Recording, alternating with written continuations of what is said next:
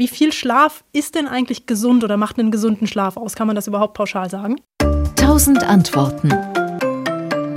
Ja, wir brauchen so viel Schlaf, bis wir ausgeschlafen sind. Das klingt jetzt äh, ganz banal, aber so ist es. Wir wissen, dass Kinder zum Beispiel mehr Schlaf brauchen und im Alter nimmt, nimmt das tendenziell ab. Schlaf ist in der Bevölkerung so verteilt wie T-Shirt-Größe. Ja, es gibt Menschen, die brauchen tatsächlich ihr ganzes Leben lang nur fünf Stunden Schlaf. Das sind sehr wenige, also die XS-Schläfer. Und dann gibt es welche, die brauchen tatsächlich eher neun Stunden oder sogar zehn Stunden ihr ganzes Leben lang.